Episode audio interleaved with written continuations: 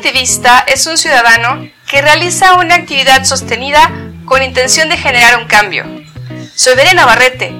Bienvenido, bienvenida a Activismo Emocional, un podcast para ver la vida de colores, para personas apasionadas que quieren entenderse mejor, aprender más de sí mismos y conectar mejor con los demás. Comencemos.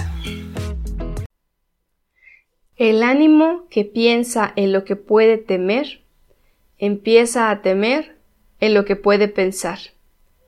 Francisco de Quevedo. El miedo es la emoción más primitiva de todas.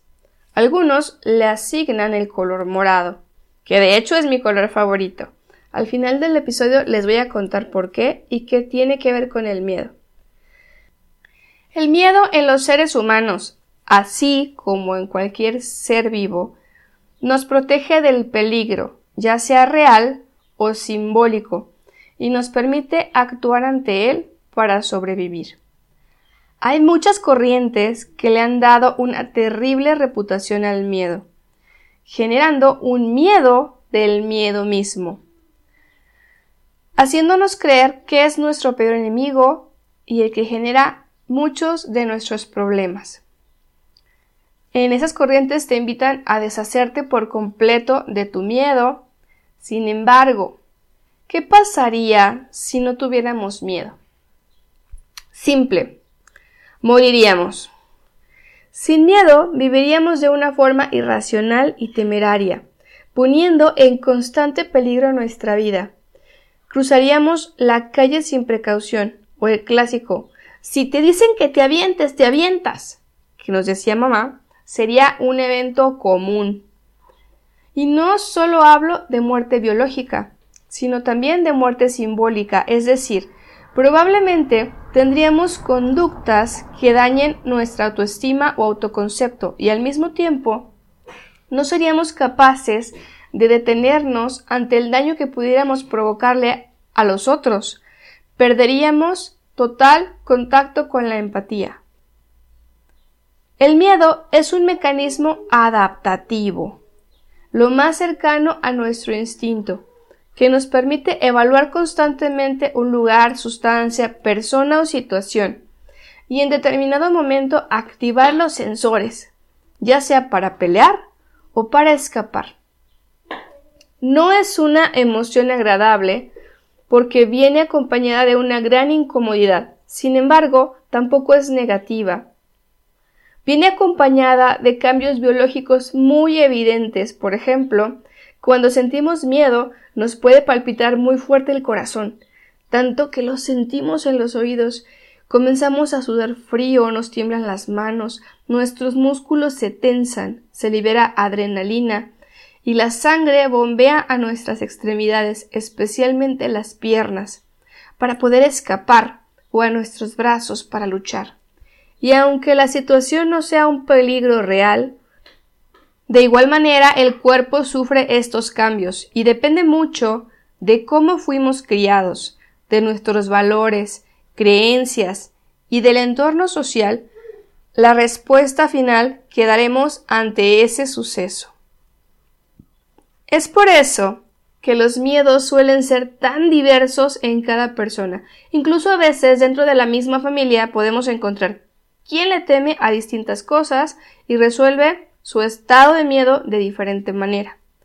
Les cuento un poco. Cuando yo era niña tenía muchas pesadillas, eran realmente vívidas. Una de las peores y la soñaba constantemente era que me quedaba encerrada en un cuarto oscuro y del techo comenzaban a bajar arañas de todos tamaños. Intentaba escapar, pero no había puertas, Siempre terminaba en el centro de la habitación con las arañas rodeándome por todos lados. No pude estar en un lugar oscuro a solas por muchos años. ¿Y qué decir de las arañas? No, o sea, no podía acercarme. Observar mensajes de mi pasado y de mis sueños es algo que disfruto, así que le he dado distintas interpretaciones a este sueño. Una de ellas es que el primer momento que recuerdo claramente de indefensión era estar en la guardería, donde a mi hermana y a mí, junto con los demás niños, nos encerraban en un cuarto y apagaban la luz. Ahora como adulta entiendo que era para dormir la siesta, pero en aquel entonces me sentía atrapada, abandonada, sola y sin poder escapar. ¿Le suena? Mientras más me di la oportunidad de revivirlo de forma segura, más me daba cuenta que en realidad no era a la oscuridad a lo que le tenía miedo, ni a las arañas, sino a la soledad, que es uno de los miedos más comunes.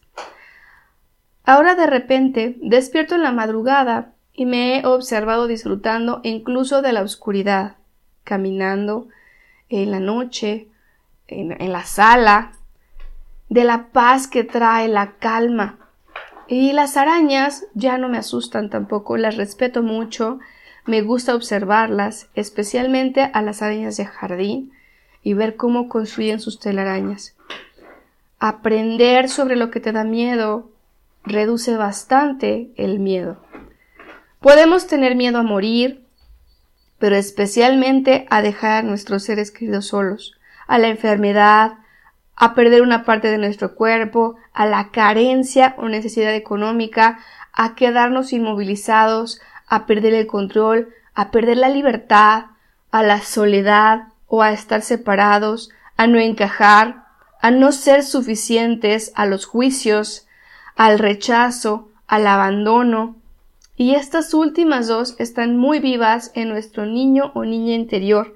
Son miedos que se quedaron grabados de alguna u otra manera en el inconsciente, muy sutiles, pero ahí están, llamándonos para hacernos cargo de esa emoción bloqueada.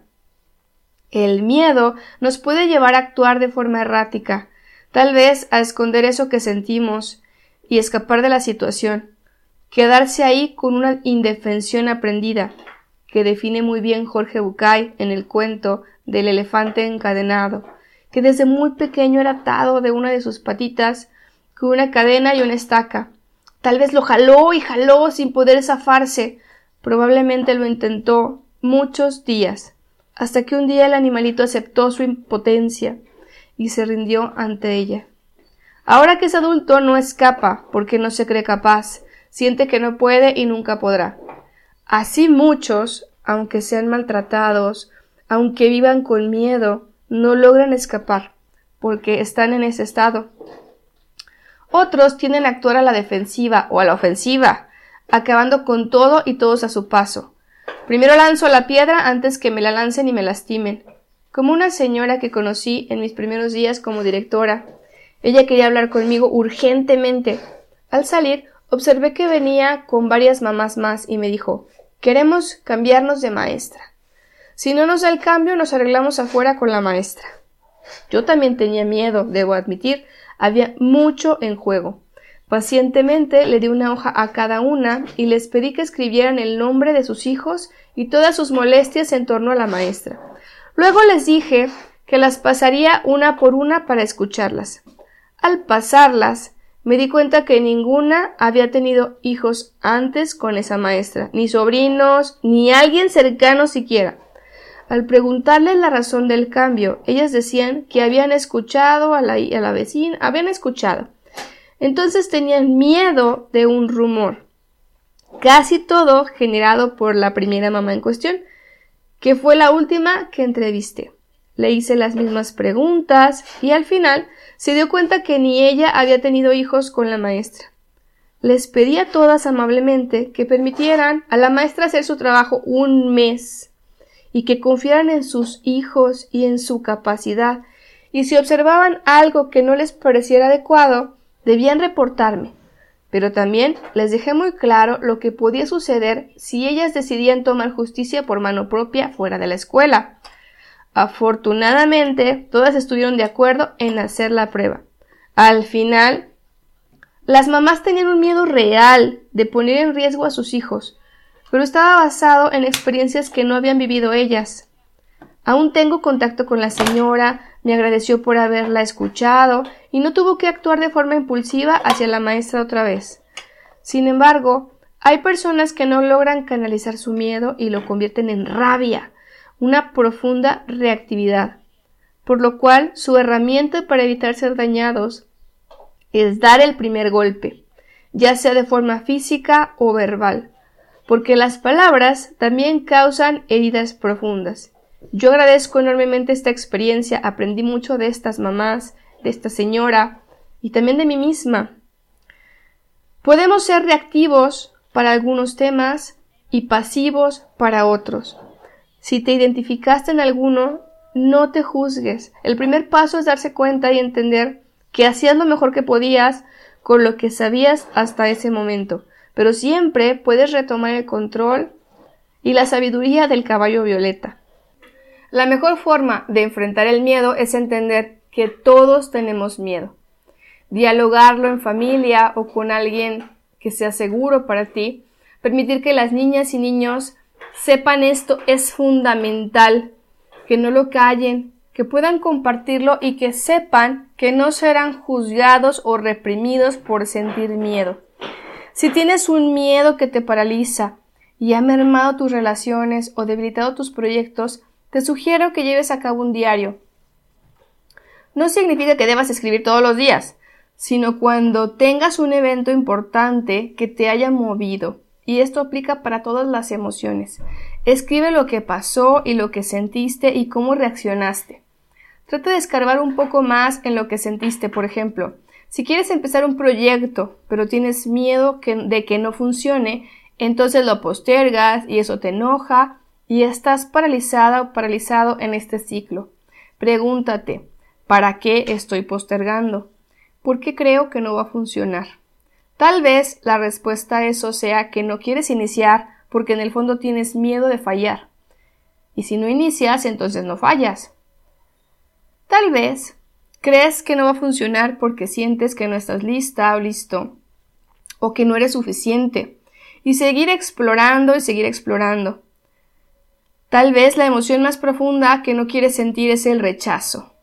Cuando identificas eso, puedes entonces trabajar con ello para fortalecer tu autoconcepto y entender que pues sí, si a lo mejor no inicias, no fallas, pero si no fallas, tampoco vas a poder conectar con todo tu potencial, ni poder construir relaciones armónicas, relaciones mágicas, que también eres capaz de hacerlo.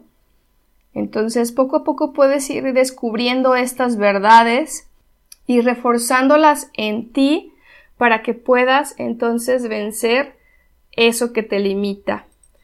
No olvides acompañarte siempre con un profesional que te ayude a hacerte preguntas similares a esta y a descubrir las respuestas o las acciones a implementar en un ambiente que sea seguro. Y si recuerdas, les decía al inicio que el violeta morado es mi color favorito, y eso es porque tiene una energía de cambio está asociado con la sabiduría, la creatividad y la espiritualidad.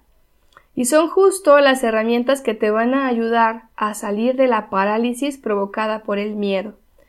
Reconectar con tu propia sabiduría, porque las respuestas están siempre dentro de ti. Con tu creatividad, que es la capacidad de adaptarse, que también tiene el miedo, y ver diferentes soluciones, a diferencia del miedo y con la espiritualidad que te hace recordar que eres parte del todo y nunca, nunca estamos solos, porque todos somos uno, sin importar la religión que profeses. Entender esto te hace recuperar la esperanza y el camino para vivir la vida en plenitud. Observar las plantas, los animales y saber que somos parte de un universo, de algo misterioso que ocurre más arriba y más profundamente de nosotros, te hace sentirte conectado. Y bueno, pues esto es todo en este episodio. Les agradezco mucho haberme escuchado. Hasta la próxima. Les mando un abrazo grande. Si te gustó lo que escuchaste en este episodio, ayúdame con una reseña, suscríbete y comparte. Muchísimas gracias por haberme escuchado y nos vemos en el próximo episodio.